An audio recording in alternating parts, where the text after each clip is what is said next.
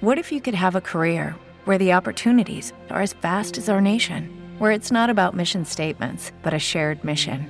At U.S. Customs and Border Protection, we go beyond to protect more than borders from ship to shore, air to ground, cities to local communities. CBP agents and officers are keeping people safe. Join U.S. Customs and Border Protection and go beyond for something far greater than yourself. Learn more at cbp.gov/careers.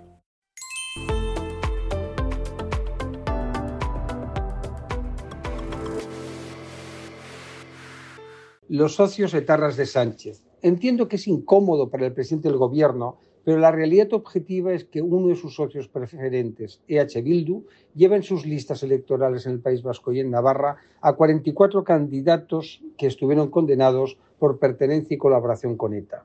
Hay siete que lo estuvieron por asesinato. Su líder, Arnaldo Tegui, fue un destacado dirigente de la banda. No me sorprende que Sánchez no respondiera a las críticas que recibió en el Congreso, porque se ha quedado sin argumentos. Es evidente que se pueden presentar, aunque nos repugne, pero la polémica reside en el blanqueamiento del aparato político de la banda criminal. España es una gran democracia que Otegui y sus amigos intentaron destruir, por lo que gozan de sus derechos constitucionales y no se puede impedir estas candidaturas, pero son un insulto a las víctimas y al conjunto de la sociedad. Lo grave es que los socialistas acepten unos socios tan repugnantes y les ofrezcan un trato preferente en su sistema de alianzas. Los antiguos etarras utilizan las instituciones y lo hacen sin ningún pudor. No solo no han pedido perdón, sino que se sienten muy orgullosos de su trayectoria criminal.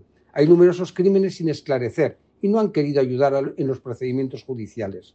¿Cómo tiene que actuar un demócrata frente a Bildu? Es muy sencillo, estableciendo un cordón sanitario. Es una formación con la que no se puede pactar nunca, la respuesta debería ser que hagan las intervenciones o voten en las instituciones lo que les venga en gana, ante la total indiferencia de todos aquellos que sufrieron los ataques de ETA con la cabeza alta.